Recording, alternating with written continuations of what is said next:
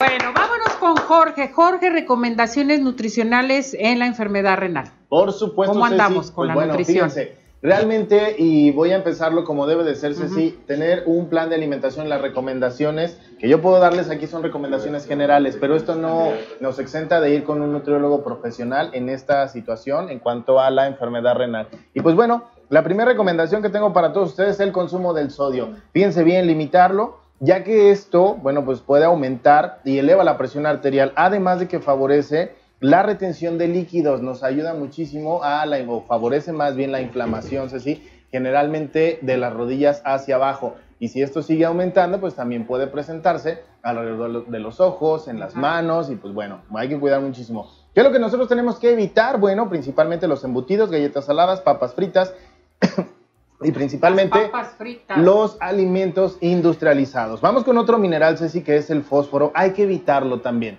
Es un fósforo que encontramos principalmente en los productos lácteos. Hay que evitarlos principalmente, aunque sean descremados, sean como sean, pues hay que evitarlos sea. ahorita, ¿ok? ¿Qué es esto? Bueno, también los refrescos, Ceci, hay que dejarlos Fuera de lado. Las proteínas, hay mucha gente que lo dice, oye, pero pues es que las proteínas hay que limitarlas. Bueno, los alimentos de origen animal hay que cuidarlos, que sean de una muy buena fuente, que sean magros, que tengan menos grasa principalmente.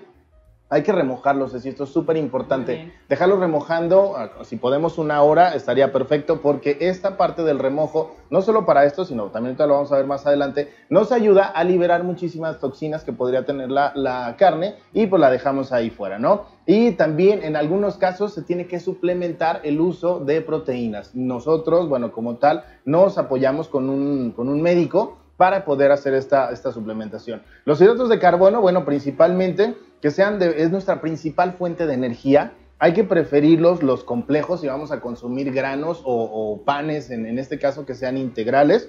Evitar los azúcares simples y los las, las, harinas refinadas principalmente. Y por supuesto, las azúcares simples como pueden ser dulces, endulzante, incluso la sal de, de perdón, el azúcar de mesa, también hay que dejarla. Eso es algo muy controversial, las frutas y las verduras generalmente nos dicen, no hay que consumirlas en grandes cantidades, pero aquí ahorita hay este, verduras que nosotros no podemos eh, recomendar en este punto, ¿no? Principalmente aquellas que son altas en potasio. ¿Cuáles son? Podemos encontrar la papaya, la fresa, el plátano, el jitomate, las acelgas, espinacas, todo lo que es verde hay que evitarlo también. Entonces no es tan, favore- tan favorecedor consumirlas en este momento, ¿no? ¿Qué vamos a preferir nosotros? Aquellos que tengan menos, ¿ok? Menos potasio como las manzanas, las uvas, la pera y el mango. El mango, si se fijan ahí les pongo como un, una observación, porque si podemos consumirlo con la fibra estaría perfecto, ¿ok? Con todo y cáscara.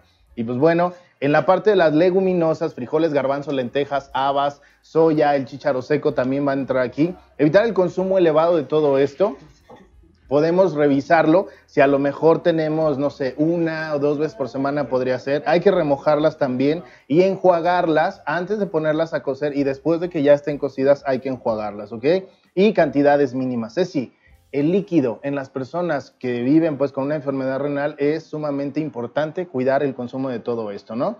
Eh, Principalmente por la retención de líquidos. Retención de líquidos. Si nuestros pacientes están presentando edema o inflamación, hay que evitar este tipo de, de- de alimento, pues, y principalmente preferir el agua simple. Algo muy importante, las personas que viven con una enfermedad renal o que presentan ya alguna complicación renal, por lo general les va a dar mucha sed, Ceci. Entonces, ¿qué podemos hacer nosotros acá como, como profesionales de la salud o qué les podemos recomendar? El uso de estas pastillas que son para refrescar el aliento, pueden utilizarlas porque nos, nos da una sensación como que tenemos la boca fresca, Fresca. en este caso. Y si por ahí, este, en lugar de tomar así grandes cantidades de agua, se recomienda a lo mejor pedacitos de hielo que los estén este, consumiendo de a poquito y que estén jugando con ellos para no consumir tanta agua.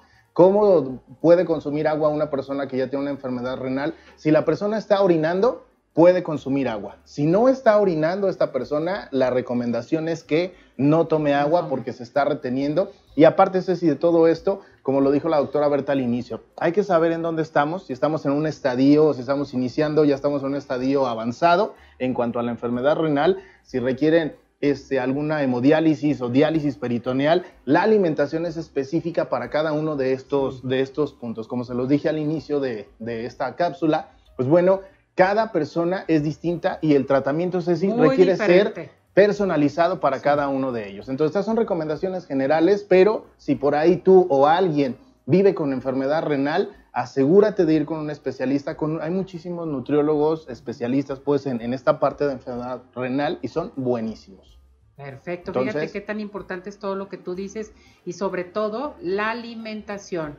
Y tiene que ser multidisciplinario. Completamente. Nosotros como nutriólogos, si no podemos hacerlo solitos. Necesitamos también de un médico, de un especialista, también el acompañamiento psicológico. Ya ven lo importante que es y es uno de los pilares más importantes no solamente en la diabetes, sino en cualquier enfermedad.